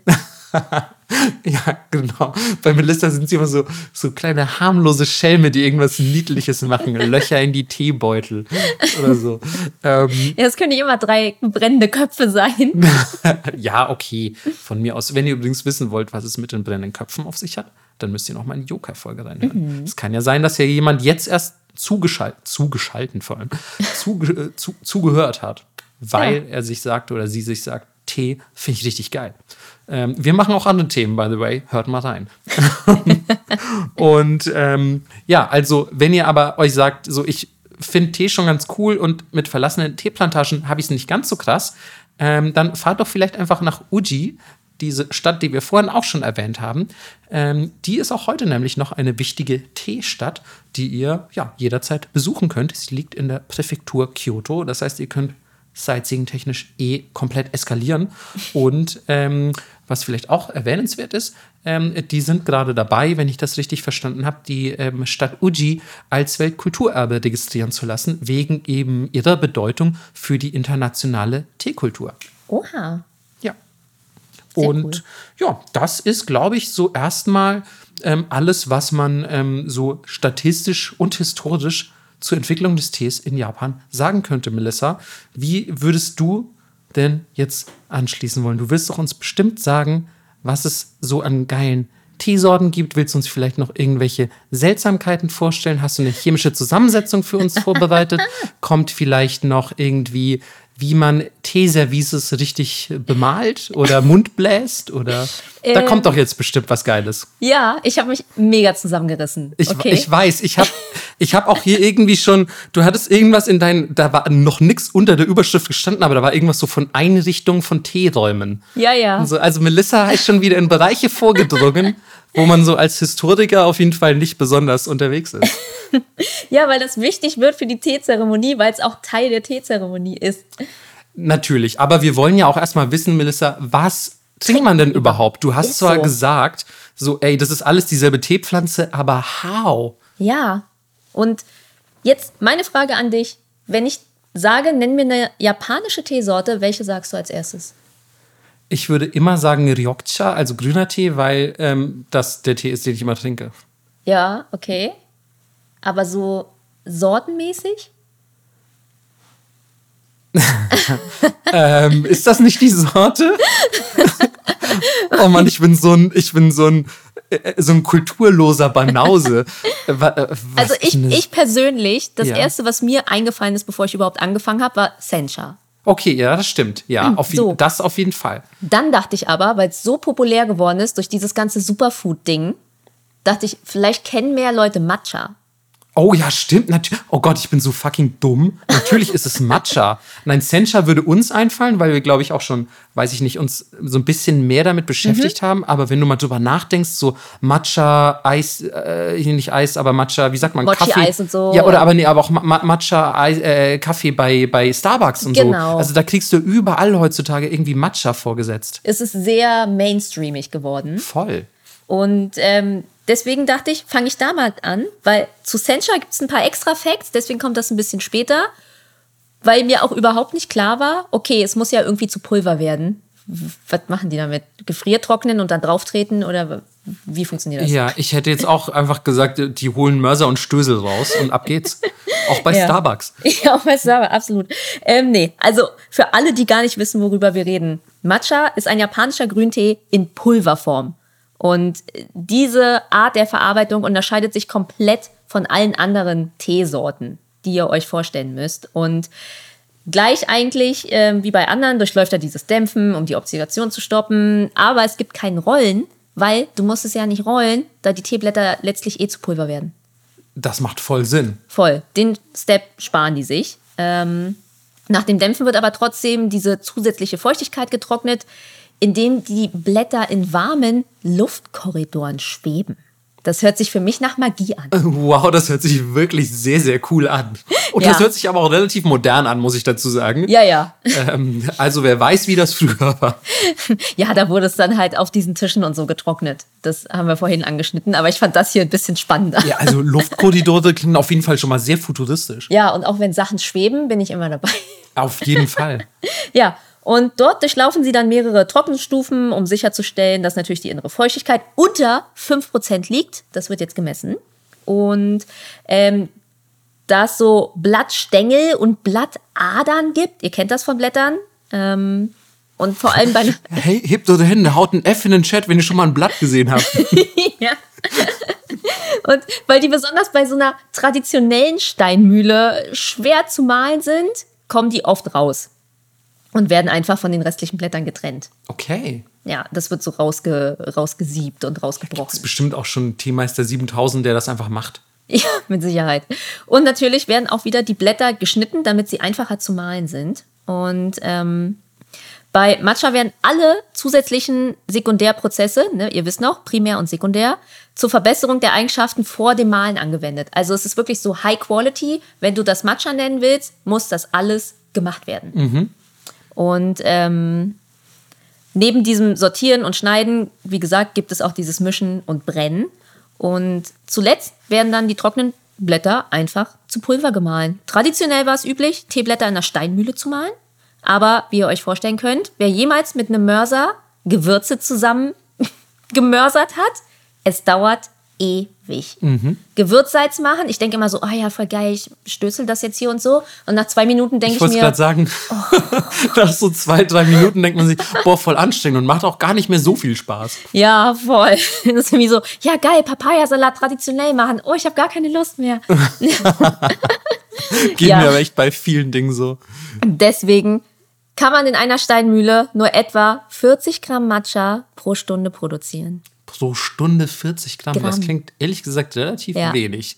Voll. Deswegen ähm, gerade für minderwertigere Kochmatchas zum Beispiel, die nur zum Kochen benutzt werden, gibt es natürlich industrielle Verfahren. Und mit diesem Verfahren kann man 10 Kilo Matcha pro Stunde machen. Okay. Also schon, ja. Das äh, klingt ehrlich gesagt schneller. Das ist ein bisschen schneller, ja. Also ich bin jetzt nicht so mega gut in Mathe, aber es klingt irgendwie, also die eine Zahl, war, also es war größer irgendwie als das andere. Ja. Ähm, deswegen, wenn ihr jetzt sagt, okay, mir reicht der Kochmatcha, aber irgendwie ist es mir auch ein bisschen zu bitter und so, dann holt euch vielleicht Genmaicha ab. Magst du Genmaicha? Ich mag Genmatcha voll gerne. Ich auch. Ich finde das, auch als ich das das erste Mal gesehen habe, ähm, ich erkläre euch gleich, was das ist, war ich auf jeden Fall intrigued. Ja, ich habe den auch relativ spät, glaube ich, das erste Mal getrunken. Ja. Ähm, aber ich äh, finde ihn super lecker. Und er ist auch immer noch relativ schwierig zu bekommen. Du musst schon in den Asialaden fahren. Mhm, auf jeden Fall. Du kannst das nicht einfach hier im Edeka holen oder so. Nee, auf gar- äh, habe ich noch nie gesehen. Genmatcha irgendwo im In Supermarkt. normalen Never. Supermarkt? Nee. Naja. Ähm, weil Matcha wird zum Beispiel auch in den Genmaicha gemischt. Das gibt's auch. Das wiederum wusste ich überhaupt nicht. Ähm, also es gibt natürlich verschiedene Sorten, ne? aber das kann passieren. und es ist natürlich wieder grüner Tee. Ähm, aber dieser grüne Tee hat gerösteten, gepoppten braunen Reis untergemischt. Deswegen sagen umgangssprachlich Leute auch, das ist Popcorn-Tee. Da die Reiskörner während des Röstvorgangs natürlich poppen, also aufplatzen. Lustig, ich höre so umgangssprachlich einfach immer quasi, ja, oder das heißt umgangssprachlich, aber als allgemeine Bezeichnung immer Reistee. Ja. Aber Popcorn-Tee habe ich noch, noch nie gehört, glaube ich. Ähm, Ja, aber es aber, passt schon. Ja, aber der Vergleich ist nicht ganz off. So. Ja. Ähm, man nennt ihn aber auch einfach Volkstee. Geil. Bisschen schwierig in Deutschland. Ja. Der Aber- Reistee. Ähm, da der Reis als Füllstoff diente, um den Preis des Tees zu senken, wodurch er historisch gesehen für ärmere JapanerInnen erschwinglicher wurde. Ach, daran liegt das, dass Ja. Mhm. man Reis beigemischt hat. Okay. Ich dachte, das war echt. Also, wie gut, dass man wieder was lernt. Ich hätte jetzt schwören können, das ist so eine Geschmackssache, Mhm. weil das, also ich finde, das hat ja schon einen immensen Einfluss auf den Geschmack. Ja, voll. Ähm, es gibt tatsächlich auch noch einen zweiten Grund, und zwar aus religiösen Gründen. Oh. Ja. Ähm, das haben Leute aus religiösen Gründen getrunken, ähm, wenn sie gefastet haben oder längere Zeit halt keine Mahlzeit zu sich nahmen. Ah, okay. Ja. Okay, wir hatten Matcha, wir hatten Genmatcha, was gibt's noch? Ähm, diesen Pfirsicheistee von Pfanner. Äh, ja, nicht schlecht. Ich sag sag bin mal noch close. ähm, ich, ich, würde, ich würde annehmen, du möchtest Hojija hören. Sehr gut. Genau. Der durchläuft die normale japanische Grünteeverarbeitung und am Ende wird er aber bei hoher Hitze geröstet. Ich weiß, wir haben die ganze Zeit darüber geredet, hier Körpertemperatur, Tisch, dies, das. Aber bei dem nicht. Da wird ein bisschen Feuer gegeben. Er ist die Chili unter den Tees. ja, er mag's hot. Und traditionell wurde er ähm, auf einer speziellen Röstpfanne namens Horoku verwendet und das wurde dann da reingemacht und dann müsst ihr euch das vorstellen, dass da einer saß und in diesen Tee, in dieser Teepfanne rumgerührt hat und das so cool geschwenkt. Wie du einfach jetzt gerade ganz, ganz ungeniert ein japanisches Wort gesagt hast, Melissa. Ich bin so stolz. Schön. Richtig gut. Und dann war es auch noch so was Geiles wie eine Teepfanne, in der man Ja. so rumrührt. Ich- ich da sehe ich dich auch mit so einem Kopftuch vielleicht und dann voll. rührst du da so rum. Ja, ich habe auch Und- kein Problem mit Hitze. Ja, genau. Und dann, ich äh, sehe aber auch so manchmal, also du äh, machst das dann zwar so, aber trotzdem bist du irgendwie diese Bossin von diesem Teeladen. Und wenn dann so einer vorbeiläuft und den Tee nicht ordentlich, du siehst, dass der den Tee nicht ordentlich trägt oder so, dann gibst du dem direkt so mit diesem Stößel, gibst du dem ein. So, da sehe ich dich irgendwie. Ja, aber gibt mir auch so ein bisschen, ähm, ja, so Kampfsportfilm-Vibes, wo man das dann so als Waffe benutzt. Also, äh, ich muss direkt ein bisschen an Kung Fu Hustle denken. Ja, so. genau so. Ja, ja, doch, doch, klar. Also Melissa kämpft so, weiß ich nicht, mit der Teepfanne. Beides. Ja, finde ich gut, finde ich gut. Ja. Ähm, heutzutage wird er aber tatsächlich in so rotierenden, riesigen Trommelmaschinen mit darunter liegender Wärmequelle gemacht. Oh, Mann, super Langweilig. antiklimaktisch jetzt. Leider ja. Und die Hitze liegt normalerweise bei 200 Grad und das Rösten dauert mindestens 10 Minuten oder sogar noch länger. Finde ich viel für die Hitze. Finde find ich vor allem viel dafür, dass es halt nur Blätter sind. Ja. Also man denkt halt, die würden sofort nicht nur komplett austrocknen. Ich hätte eigentlich Angst, dass die Feuer fangen. Ja, und zerfallen. Flup. Ja.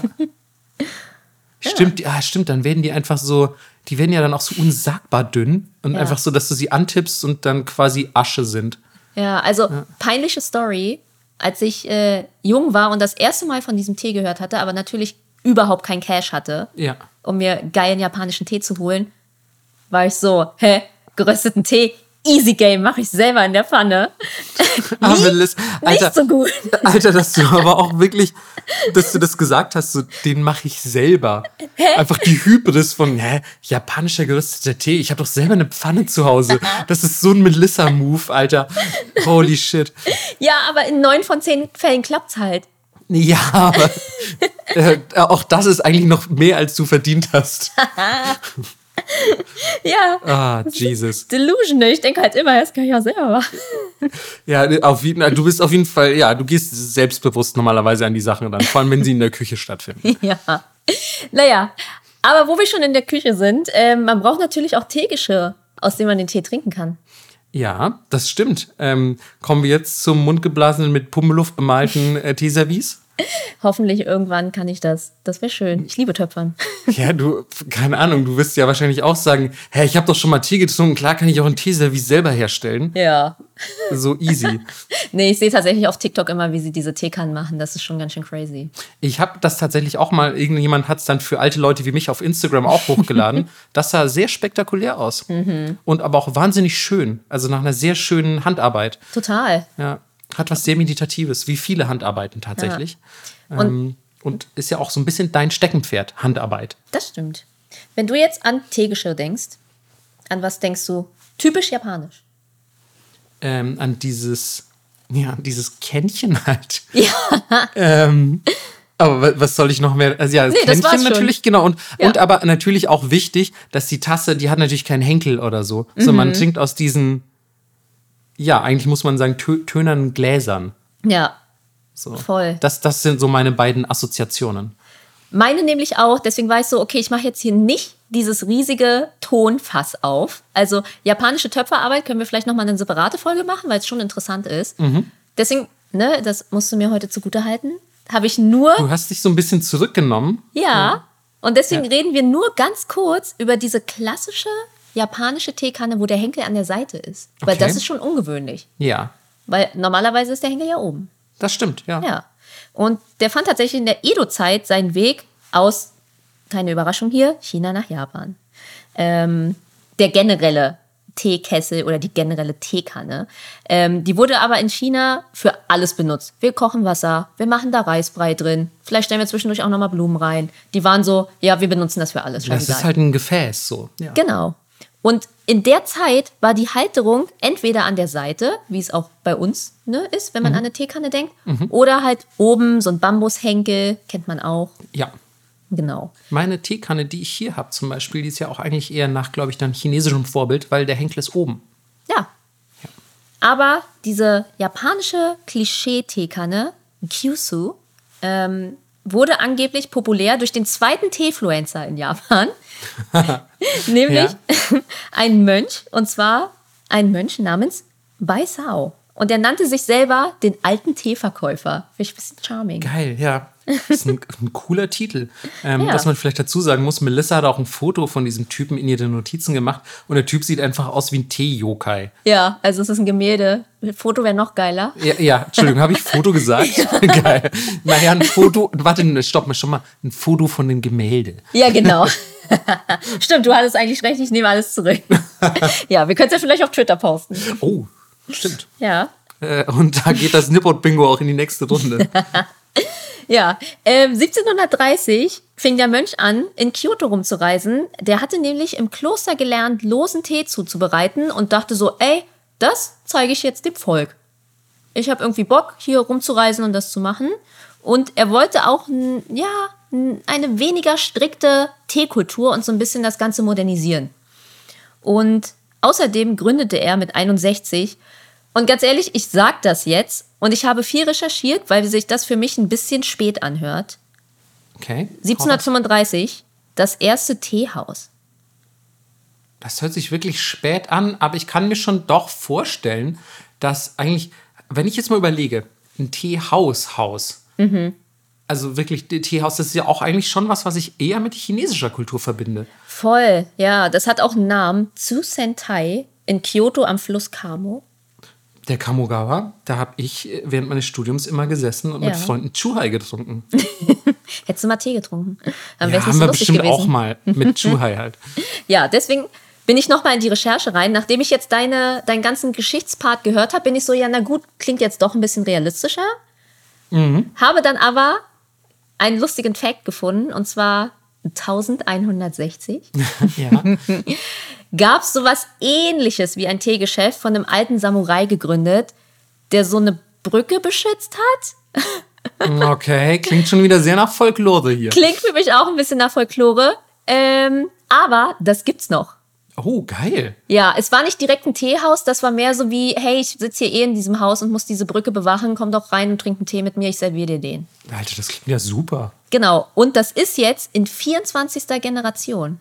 Geil. Aber wir haben ja gelernt, 24. Generation in Japan. Ja, mit Adoption dann halt. So. Genau.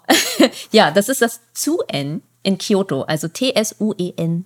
Und das kann man noch besichtigen und Tee trinken. Oh, cool. Das ähm, habe ich tatsächlich damals versäumt. Sollte ich mal nachholen. Ja, sah auch richtig süß aus. Also echt noch so ein kleines Häuschen irgendwie. Ja. Äh, falls da irgendjemand mal war, schickt Fotos und Bericht bitte. Ja, sehr gerne. So, und jetzt wird es leider ein bisschen antiklimaktisch, weil keiner so richtig weiß, woher die Teekanne mit dem Seitengriff kommt. Oh, scheiße. Aber dieser Wandermönch benutzte die immer, um den Tee zu verkaufen und seine buddhistischen Lehren zu verbreiten und hat damit halt gut Promo gemacht und alle waren so, ey, er ist der Mega-Tee-Pro. Wenn er das macht, dann muss die Teekanne halt gut sein. Hey, ja klar, also ich meine, dann weiß man es doch. Also er war der krasse Teefluencer, er ist durch die Lande gereist, hat Absolut. mit einer Teekanne, die dem Vorbild entsprach, ähm, hat der Tee ausgeschenkt und irgendwie natürlich auch noch seine eigenen Teelehren verbreitet und gesagt, hey, chillt mal mehr beim Trinken. Ja, Das ist also perfekt. Da weiß, das ist doch für mich eine komplett in sich schlüssige Story, dass Ja. der diese Teekanne groß gemacht hat. Marketing 13 von 10. Absolut. Ja. Weil Sao richtiger äh, Teeboy einfach. Ja. Und der hat auch, um es dem Volk zugänglicher zu machen, kein Matcha getrunken, sondern Sencha.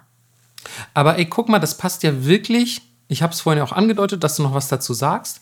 Ich habe also den Eindruck, das fügt sich historisch sehr gut zusammen. Ja. Weil wir sind jetzt auch gerade in dieser Zeit, äh, erinnert euch, dass ich euch vor, weiß ich nicht, 20 Minuten oder so gesagt habe, ähm, in dieser Zeit, wo jetzt auch bei Sao gelebt hat, also der, der Edo-Jidai, ähm, da hat sich ähm, genau das entwickelt. Also der Sencha.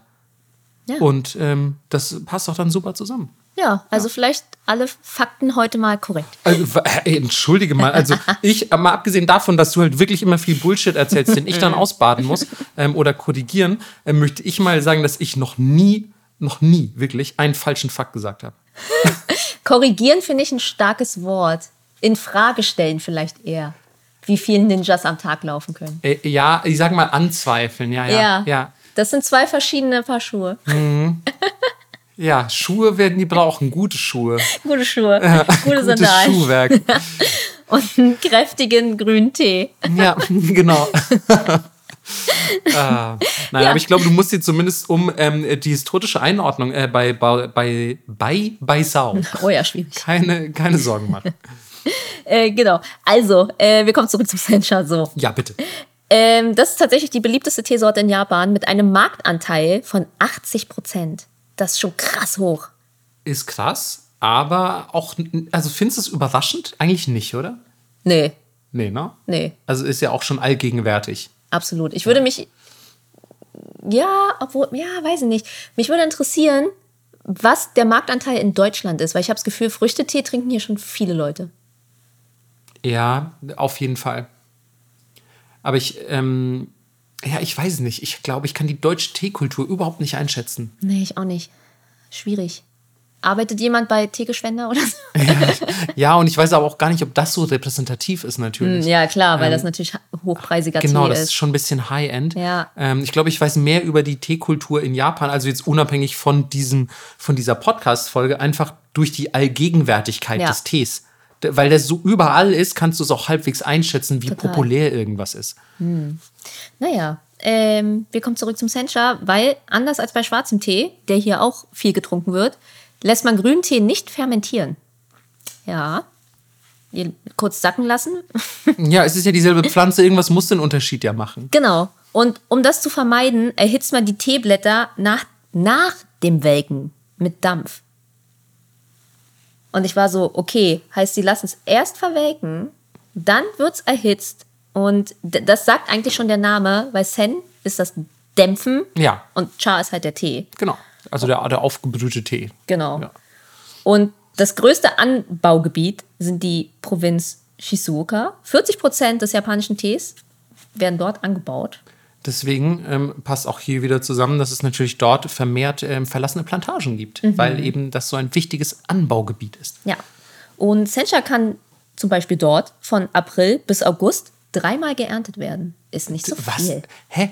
Aber dre dreimal? Ja. Von April bis August? Findest du das nicht viel? Nee. Okay, dann Find weiß ich echt viel. zu wenig über, über Ernte und so. Also ich finde, es sind ja nur Blätter, es sind ja keine Früchte. Blätter wachsen schon krass schnell. Ja, stimmt eigentlich. Es ist ja jetzt kein Apfel. Ja, das stimmt. Ich habe nicht bedacht, dass es Blätter sind. Deswegen war ich so, hm, ich hätte mit mehr gerechnet. Mhm. Ähm, und es ist immer mal wieder irgendwas auf so Teepackungen aufgetaucht, was First Flush heißt. Okay. Und ich habe nie gewusst, ehrlich gesagt, was das ist. Ich war immer nur so, wow, das ist ganz schön teuer. Ist das sowas wie die Erstauflage? genau. Das sind tatsächlich die Blätter der ersten Teeernte. Oh, Die sind super hochwertig und das sind auch die teuersten, weil die Pflanze alle guten Dinge, die sie hat, in diese Blätter pumpt. okay. Alles klar. Ja. Und außerdem ist die spätere Pflückung äh, ein bisschen bitter. Also umso weiter das Jahr voranschreitet, umso bitterer wird die Ernte. Ah, okay. Ja, also spätere Pflückung meistens nicht so hochwertig. Ey, stopp mal jetzt. Und weißt du was? Jetzt kommt meine krasse Theorie, die ich mir jetzt gerade komplett anhand der von mir recherchierten Informationen zusammenreime. Haltet euch fest. Ist die bitterer, weil die Pflanzen natürlich im Laufe der Zeit mehr Photosynthese betrieben haben und dadurch mehr von diesen Stoffen produziert haben, die den Tee bitter machen. Weil man hat ja überdacht, damit die nicht so bitter werden und die Photosynthese verhindert werden kann. Ja. Und natürlich wirst du zwangsläufig von April bis August noch ein bisschen Photosynthese betreiben. Und dann wird die Pflanze bitterer. Sind wir krasse Wissenschaftler oder was? Ich bin ehrlich gesagt, ich komme mir ehrlich gesagt vor, als würde gleich hier jemand reinkommen und mir den Nobelpreis überreichen. ähm, oder wegnehmen, keine Ahnung. Aber ich komme mir auf jeden Fall wahnsinnig klug vor. Vorsicht jetzt. Jetzt wird es gleich überheblich. Ich finde es so geil, wenn uns irgendjemand schreiben würde, Leute, das habt ihr komplett falsch verstanden. wahrscheinlich, es ist wahrscheinlich auch genau so. Ich habe auch, wir hatten noch schon mal irgendwas erzählt. Ich glaube, da ging es auch um so Geologie, Geografie, Topolog äh, Topografie. Ja, ja. Und, so, und, und irgendjemand hat gemeint, ey, sorry, ihr habt das durcheinander gebracht, ihr seid einfach sehr dumm. ja. Wir spulen kurz zurück. Ich habe noch nie einen Fakt hier falsch gesagt. Ach ja, komm. Also fast, fast, ach komm, einmal ist kein Mal, fast nie. ähm, ja, genau. Also die sind äh, so bitter wie wir, wenn wir die Info bekommen, dass wir was falsch gesagt haben. Oder wenn wir miteinander rumhängen. Das auch. äh, das Gute ist aber, Sencha, obwohl er ein bisschen pricey ist, äh, kann mehrmals aufgebrüht werden. Habt ihr vielleicht auch schon mal gehört? Und ich ganz persönlich mag ganz oft den zweiten Aufguss lieber als den ersten. Das hast du mir schon mal gesagt. Ähm, da habe ich noch nie drauf geachtet. Ja, also zum Beispiel mache ich das auch so, wenn ich bei mir ins Atelier komme, mache ich mir immer als erstes Tee. Nee, erstmal mal das Bügeleisen an, dann mache ich Tee. Und ähm, ich lasse den kurz ziehen, damit es halt nicht zu bitter wird. Und dann hänge ich den Teebeutel in kaltes Wasser, damit das wie so ein Cold Brew wird. Um dann die große Menge Tee über den Tag kalt zu trinken. Du bist ähm, wahrlich eine Frau der Wissenschaft und des Handwerks. Ja, also ich finde das super interessant, einfach auch zu gucken, wie weit kann ich denn jetzt mit meinem Tee gehen. Ab wann schmeckt er wirklich einfach nach nichts mehr. Ja, einfach äh, auch generell, ähm, äh, wie viel, also wie viele Faktoren hier gerade ins Spiel kommen, das haben wir jetzt schon gehört. Und ähm, dass man so viel potenziell damit herumexperimentieren experimentieren kann, obwohl es rein theoretisch einfach nur das Blatt von der Pflanze ist. Ja. Und man dann halt gucken muss, was man damit macht. Voll. Ja, und was auch wichtig ist, bei hochwertigem Tee reichen 60 bis 80 Grad. Ihr müsst das Wasser nicht zum Kochen bringen. Die- Die Melissa- Story, ja. Melissa, und Scheiß, ja, dass du das jetzt hier einfach so, so raushaust, ne? Weil wann immer Melissa hier Tee macht, sie macht das Wasser einfach auf 180 Grad. Ja, aber dazu muss man sagen, dass ich hier Tee leer trinke, der seit sieben Jahren hier steht und einfach trashiger Scheißtee ist. Ja, das stimmt. Ich habe nur so Teebeuteltee auf jeden Fall. Aber auch da muss ich nochmal einhaken, denn ich hatte auch einmal schönen grünen Tee aus Japan hier, den wir in meiner schönen Teekanne gemacht haben. Und selbst da hast du einfach kochendes Wasser Ja, verwendet. weil der seit drei Jahren abgelaufen war und du ihn gar nicht trinken wolltest. Und ich war so, hey, ich Nee, nee, nee, nee, den meine ich nicht. Ich hatte da noch mal. Aber stimmt, für den hatten wir das auch gemacht. Den hätte ich, ich hätte den eiskalt weggeschmissen. So. Aber äh, da denkt man sich natürlich auch, jetzt wo ich so viel über die Herstellung weiß, kann da eigentlich noch was schlecht werden, ist die Frage. Ja, eben deswegen. Ja. Du hast ihn mir dann auch nicht gegeben. Ja, ja, ich, Melissa, mir liegt einfach dein leibliches Wohl am Herzen. Aber ich hatte danach noch mal einen, der nicht so, ähm, nee, nicht so, äh, nicht so abgelaufen, nicht so schlecht war. Und da habe ich mich richtig drüber geärgert, weil das Einzige, was ich aus irgendeiner Batman-Cartoon-Episode gelernt habe, ist, dass Alfred immer aufpasst, dass, dass er den Tee für Master Bruce Wayne nicht irgendwie zu Ja. heiß macht, weil das Aber wir ist haben- schlecht für den Tee. Wir haben den Tee damals bei dem guten Tee ein bisschen abkühlen lassen. Ja, wenn du das meinst. Naja, ähm, wie, sie, wie das sich hier schon so anhört, als würde man mit Freunden und Familie Zeit verbringen. Was? Alter, was für eine Überleitung. Ja, komm, jetzt, sag ja, was. ist der Sencha auch dafür da. Es ist nämlich eher ein Basic-Tee, den man so, ja, mit der Freunde, mit der Freunde, mit den Freunden und der Familie trinkt. Also eher ein entspannteres Getränk. aber auch eins, das man dann einfach hat, auf das man sich verlassen kann. Absolut. Weißt du? Nichts Das- Extravagantes, aber so ein, ein fundamentaler Tee, auf den man sich verlassen kann. Ja, und zu guter Letzt muss man das ja auch noch aus irgendwas trinken. Im Idealfall kein Plastikbecher. Aus den, aus den offenen Händen. Ja, richtige Tay-Fans brühen ihren Tee in, der, Hand. Und eine Hand, auch ohne, ohne zusätzliche Hilfsmittel, einfach nur durch die Körperwärme. Ähm, ja, dieses Tassending, ihr kennt das vielleicht, es hat keinen Henkel, es ist einfach nur ein rundes Gefäß, wie so ein Zahnputzbecher, in sehr schön, aus Ton. Stimmt, ja. Es ist tatsächlich ein bisschen wie ein Zahnputzbecher. Ist das wichtigste Utensil bei der Teezeremonie und auch so sehr wichtig in Japan und kam natürlich auch, keine Überraschung hier, von China nach Japan. Und dann wurden Kopien in Seto angefertigt. Und die Seto-Keramik macht die Hälfte der Keramik in Japan und ist einer der sogenannten sechs großen Brennöfen. Voll geil. Das klingt irgendwie ziemlich cool. Oder? Und aber auch krass, die Hälfte aller Keramik in Japan rauszuhauen. Ja, Ja, auf jeden ist ein Fall. bisschen wie hier Solingenmesser oder so. Ja. Ja. Die waren so, okay, let's go, wir machen hier riesige Brennöfen. Als ich das gelesen habe, war ich so, die sechs großen Brennöfen, das hat sich angehört wie so ein Game, Ja, die man so ablaufen Ja, muss. das klingt irgendwie so als aus so einem Fantasy-Game. Ne? Total. So, ja. Und das Design und die Herstellung wurden dann mit einem Dachziegelmacher weiterentwickelt. Klar, die brennen ja auch. ja, das macht voll Sinn. Ja. Ja. Und ähm, Dann noch mit einem Schwertschmied. der kam leider nicht drin vor. Ähm, und dann entstand die sogenannte Raku-Keramik. Ähm, das Brennverfahren ist unfassbar kompliziert, deswegen lasse ich das jetzt mal kurz aus. Wow, du hast heute zwei handwerkliche Sachen schon ausgelassen. Ja, aber das war wirklich auch sehr kompliziert. Wen das interessiert, der kann das auf Wikipedia nachlesen. Aber ich dachte, wenn ich das Fass aufmache, sind wir noch eine halbe Stunde hier. Wahrscheinlich länger. Ja. Deswegen, ähm, ja, schaut euch das gerne an, wenn euch das interessiert. Ähm, es sei noch dazu gesagt, Chawan haben eine Vorderseite. Die wird meistens hervorgehoben durch eine bestimmte Textur, eine Farbe oder ein Motiv. Und meistens gibt's auch, wenn die hochwertig sind, ein Siegel am Boden, damit du siehst, wer das gemacht hat. Und das zeigt ganz oft auf die Vorderseite. Also es gibt dann so eine Markierung.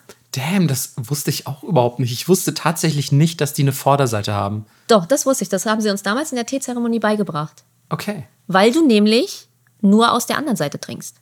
Okay. Weil du trinkst also schöne- nicht von der Vorderseite, sondern damit der Betrachter quasi Genau. die Vorderseite sieht. Die natürlich. Gruppe um dich rum soll sich an deinem schönen Schawan erfreuen. Ja, das macht natürlich voll Sinn. Ähm, hat man mir tatsächlich nicht gesagt. Ich habe auch einmal einer Teezeremonie beigewohnt, aber ähm, ja, hat man, hat man mir leider nicht mitgeteilt.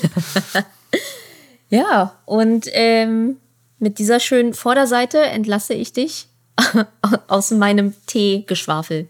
Hä, was das? Ich finde, das war wirklich interessant, obwohl du sonst echt super viel langweiligen Shit erzählst. Ja, ich habe Ähm, mich zusammengerissen. Ja, man, man merkt es einfach so. Ja. Deswegen war es heute auch nicht so scheiße.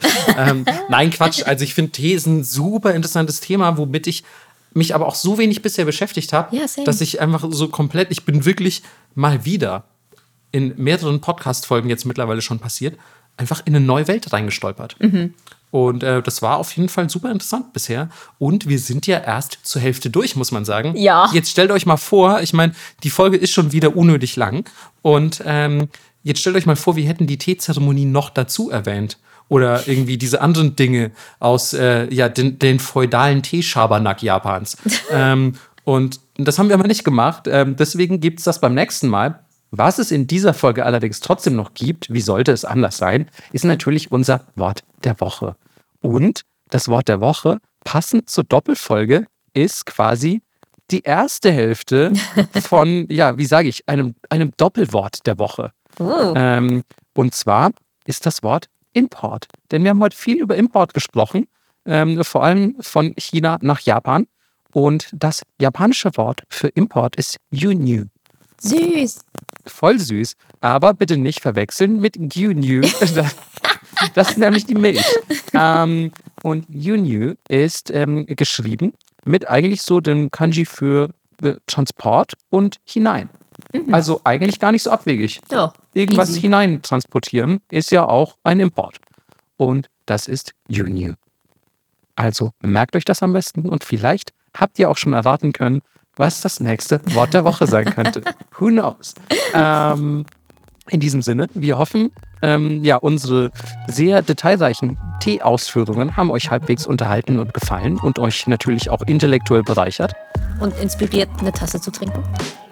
Erstens das und auch natürlich vielleicht sich mal so mit hochwertigen Tees auseinanderzusetzen. Vielleicht sich irgendwie ein schönes Tässchen zu kaufen, zu gucken, wo ist die Vorderseite. Ja. und dann natürlich richtig herum daraus zu trinken. Und ähm, wie das geht und vieles mehr, das ähm, besprechen wir dann in der nächsten Folge. Bis dann. Ciao!